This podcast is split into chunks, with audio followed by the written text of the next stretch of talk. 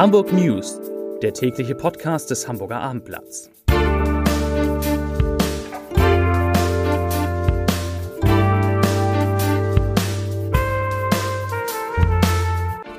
Herzlich willkommen. Mein Name ist Lars Heider und heute geht es um die Frage, wann die Auswirkungen des November-Lockdowns in Hamburgs Corona-Zahlen endlich zu sehen sein werden. Weitere Themen, die Immobilienpreise in Hamburg steigen trotz Corona, die Ottos helfen Kulturschaffenden und es gibt endlich mal wieder was zu lachen, sogar doppelt was zu lachen mit Michael Mittermeier, Mittermeier und mit Linda Zerwakis. Mehr dazu am Ende dieses Podcasts. Zunächst aber wie immer die Top 3, die drei meistgelesenen Texte auf abendblatt.de. Auf Platz 3 Corona, wann wirkt der Lockdown in Hamburg? Auf Platz 2 Großalarm nach Busunfall auf Landstraße und auf Platz 1 Corona-Krise in Hamburg. Melanie Leonhardt kündigt neue Strategie an. Das waren die Top 3. Ja, gestern die Nachricht in diesem Podcast, dass es bald einen Impfstoff gegen, gegen Corona geben wird. Heute Corona-Zahlen, die sowohl bundesweit als auch in Hamburg unter dem Wert des vergangenen Dienstags liegen und entsprechend Mut machen. So kann es weitergehen. In Zahlen heute, heute wurden in Hamburg 422 Neuinfektionen gemeldet. Der 7-Tage-Wert, der sinkt leicht auf 161,1 je 100.000 Einwohner. Gestern waren es ungefähr 164. In den Kliniken, da ist die Zahl der Patienten im Vergleich zum Freitag, das sind die letzten Zahlen, die vorliegen, leicht gestiegen, nämlich auf 264 Menschen, die mit Covid-19 behandelt werden müssen in Hamburgs Kliniken, davon 68 auf einer Intensivstation. Und ja, die Frage, die über allem steht, wann werden sich die Maßnahmen des Teil-Lockdowns, der jetzt heute in die zweite Woche geht, auf die Infektionszahlen in Hamburg auswirken? Hamburgs Gesundheitssenatorin Melanie Leonhardt, die sagt, man muss vielleicht noch drei bis vier Tage abwerten, äh, ab, abwerten nicht, aber abwarten, bis sich ein positiver Effekt bei den Zahlen abzeichnen könne. Und sie ermahnt die Hamburger einmal mehr, bis dahin weiter alle Regeln einzuhalten. Auf der Landespressekonferenz im Rathaus, da hat die Senatorin heute auch darüber informiert, dass es bei der Kontaktverfolgung eine neue Kategorie gibt, nämlich die Kategorie 3. In dieser Kategorie 3 können künftig solche Menschen geführt werden, die ähm, im, im Gesundheitsberufen arbeiten und Kontakt zu einer infizierten Person hatten. Der große Vorteil, wer bisher Kontakt zu einer Corona-positiv getesteten Person hatte, musste 14 Tage in Quarantäne. Wer jetzt aber in Kategorie 3 geführt wird, also in einem medizinischen Beruf arbeitet, der kann nach fünf Tagen in Quarantäne einen Test machen und ist dieser Test negativ, dann darf diese Person wieder arbeiten. Das ist doch eine gute Nachricht.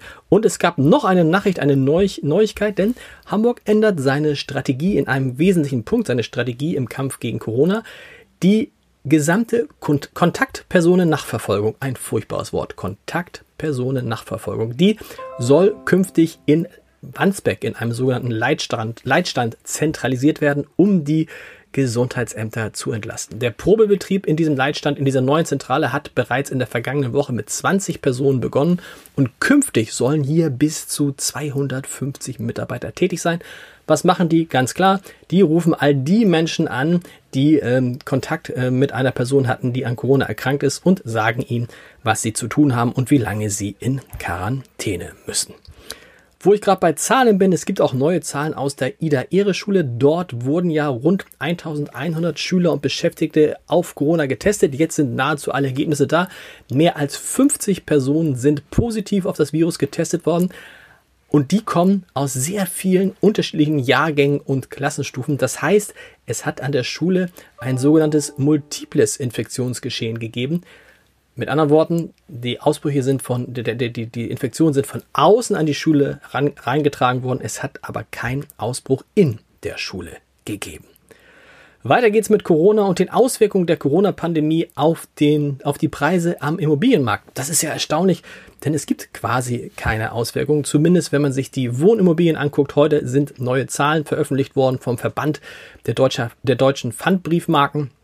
Danach haben sich deutschlandweit die Preise für Wohnimmobilien im dritten Quartal um durchschnittlich 7,1 Prozent erhöht.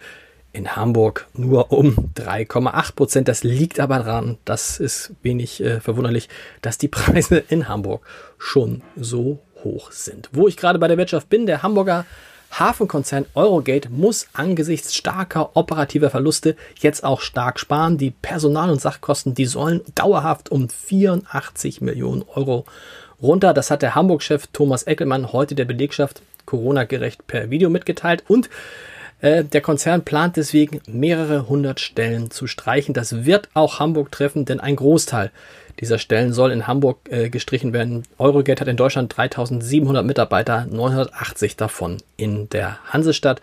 Man hofft, dass man das hinkriegt äh, über Vorruhestandsregelung oder über Abfindung, will betriebsbedingte Kündigung möglichst vermeiden, ausschließen kann man sie nicht, heißt es, denn es gehe um den Fortbestand des Unternehmens.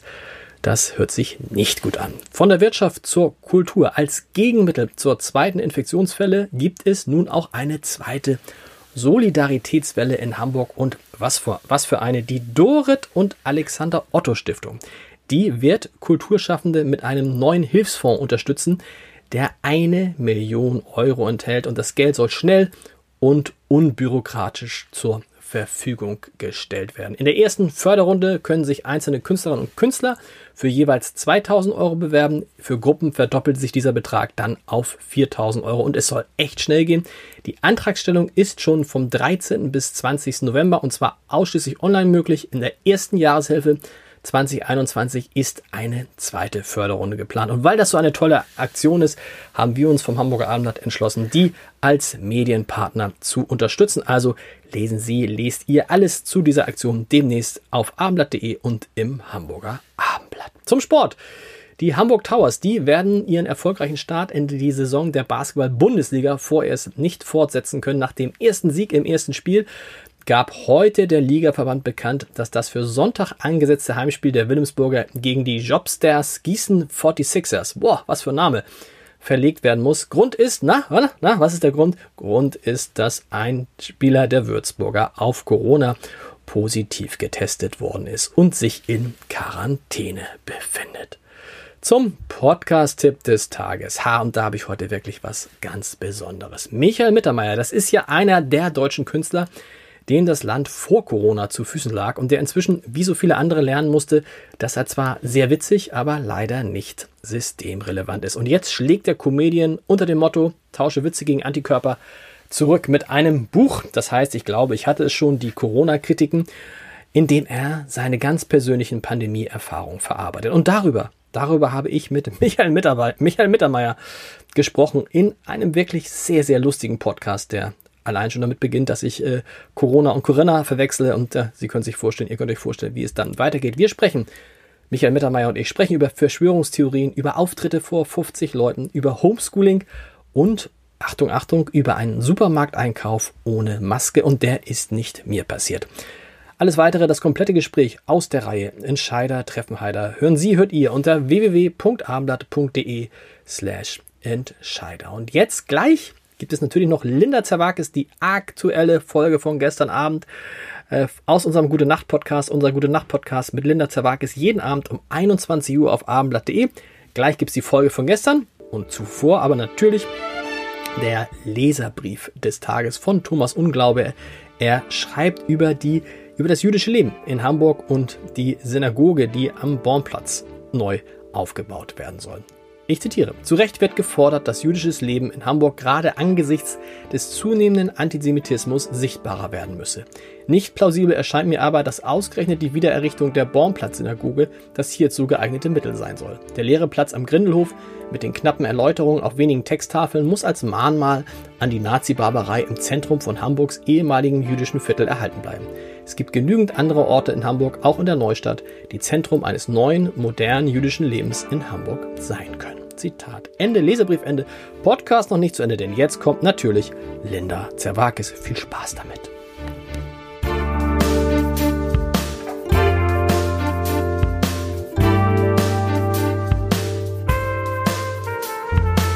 Mein Name ist Lars Heider und ich werde durch den November, durch den düsteren, furchtbaren November von Linda Zerwakis begleitet. Nachts zumindest. Ich hoffe, es geht noch, liebe Zuhörerinnen und Zuhörer. Guten ja, Abend. genießt es mal, Leute. Genießt es. Wir, wir nähern uns praktisch der Hälfte dieser Staffel, wie es heißt. Ähm, und worüber wollen wir heute sprechen?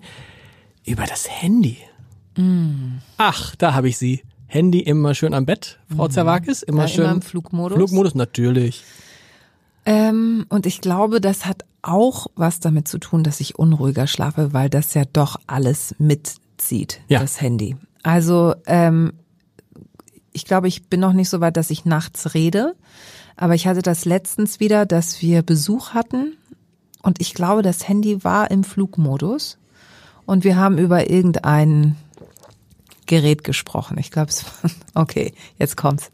Über ein ähm, Haarglätter, der mit Wasserdampf funktioniert. Also ein, ein? Glätteisen, was mit Wasserdampf funktioniert. Und was kriege ich seitdem immer als Werbung bei Instagram und überhaupt? Dieses Gerät. Warte, und du hast nachts von dem Haarglätter gesprochen? Also am Abend vor und ich glaube, das, das Handy war entweder weit weg oder im Flugmodus. Also es ist, die Stasi ist wieder da. Die, die DDR lebt im Handy. Das kann nicht sein. Und das haben mir schon ganz viele andere Ja. auch bestätigt, dass sie auch, die kamen sofort dann, ich habe dann irgendwie gesagt, äh, ganz kurz, ich habe so einen Screenshot gemacht, ganz kurz, schaut mal, was ich die ganze Nacht oder was ich seitdem bekomme, seitdem wir drüber gesprochen haben. Und ähm, das finde ich sehr suspekt. Also eigentlich müsste man es komplett ausmachen, Warum machst du es nicht aus nachts? weil es mein Wecker auch ist. Ich, ich, Gott, ich weiß es gar nicht. Kann man so ein Handy nicht auch ausmachen und es weckt trotzdem? Nein. Hast du? Nee. Geht das Oder? nicht? Nee, dafür ist ja der Flugmodus da, dass du, dass du das Stimmt. Gefühl hast, du hast es aus, aber dann funktioniert der Wecker. Wenn du es aus, aus hast, Geht der funktioniert Wecker ja nicht. nichts. Dann nimmst du dann, du hast doch deinen schönen kleinen Wecker hier, diese. Ja, aber der immer- nervt ja mich Ja. inzwischen der, durch das Zeiger Ja. voranschreiten, durch die Sekunden. Und sei ehrlich, abends erst letzte Sache, nochmal schnell aufs Handy gucken. Das mache ich aber im Bad.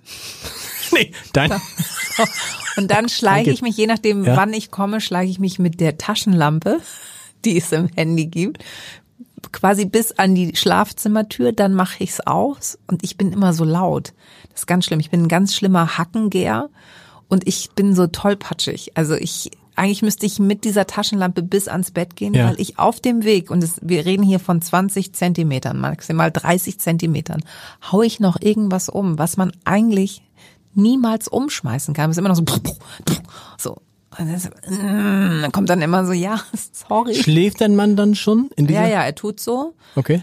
Aber du hörst es dann schon. Also der ist, der hat so einen feinen Schlaf, der kommt sofort irgendwie aus, aus allem kommt der so, so dieses, selbst wenn ich wirklich hinfliege, also man, man hätte mich so an so durchsichtigen äh, Bändern und würde mich sanft ins Bett legen. Selbst das würde er merken. Das ist echt der Wahnsinn. Meine Frau sagt dann immer gerne, kannst du nicht einmal leise sein? Wenn du kommst abends, du, ich, ich gebe mir schon total Mühe. Ich komme abends das wieder. auch nicht, ne? Ich kann's, ich, ich poltere so und das genau, was du sagst. Dann denkst du, wenn ich dann einmal so die Treppe hoch und dann denke ich, sag, oh, geschafft. Und in dem Moment falle ich über irgend so ein Genau, Lego-Ding, genau, knall voll hin, alles explodiert, alle sind wach. Genau so ist es. Kannst du nicht einmal, umgekehrt ist meine Frau, wenn sie aber abends mal nach Hause kommt, auch nicht viel leiser. Nee. Ich mache nur nicht, ich mache den auf, ich mache nicht so ein Aufhebensdrum. Ist es halt so. Nee, das, mein Mann kann das total gut. Echt? Der ist wie so eine Katze. Der kann wirklich so tap, tap, den hörst du gar nicht. Und das ist jedes Mal, also ich werde trotzdem wach und dann achte ich drauf und bin so, so ich habe ich hab schon die ähm, Sprachaufnahme ich schon, damit ich mal sagen kann, so, du bist auch laut. Kommt nix, kommt nix. Ich bin dann trotzdem noch in diesem Gedanken. Diese Gedanken, die ich da gerade spinne, sind lauter als er.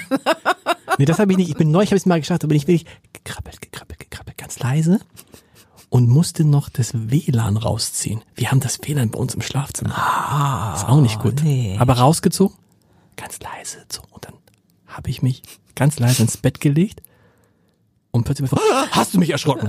Weißt du, denkst du, wie du es machst, machst du es falsch. Ja, so, so, dann ist er auch für ein Morgens, Frau Zerwakis, das erste, was passiert wird, Flugmodus und dann Lugi Also, Lugi. Einmal schnell, genau, ich habe ähm, tatsächlich den Tagesschau-Ticker, also die, das, was über den iMessage und Ja. NDR Info.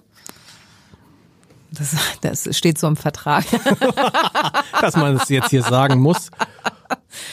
äh, einmal kurz quer und dann geht's aber auch schon zur Alltagsroutine. Also duschen, schnell fertig machen und dann Wie viel, wie viele Stunden am Tag? Ich duschst du. ich habe mich jetzt verschluckt. Auf. Ähm, wie viele Stunden am Tag bist du am Handy? Meins hat gerade vorhin, als ich hier reinkam, gemeldet, Äh, drei Stunden 14 im Ja. Schnitt in der vergangenen Woche. Ja. Ich arbeite natürlich auch viel mit dem Handy, das darf man nicht vergessen. Nee, ich bin da auch. Also es ist selten bei zwei, es ist oft bei drei, manchmal auch bei vier, je nachdem. Ich bin jetzt oft Zug gefahren. Und dann meckert man immer an den, an den, an den, an den Kindern rum. Man wundert sich an, man wundert sich Nee, mit die den. dürfen das natürlich nie, erst wenn sie 18 sind. Linda, gute Nacht. Gute Nacht. Weitere Podcasts vom Hamburger Abendblatt finden Sie auf abendblatt.de slash podcast.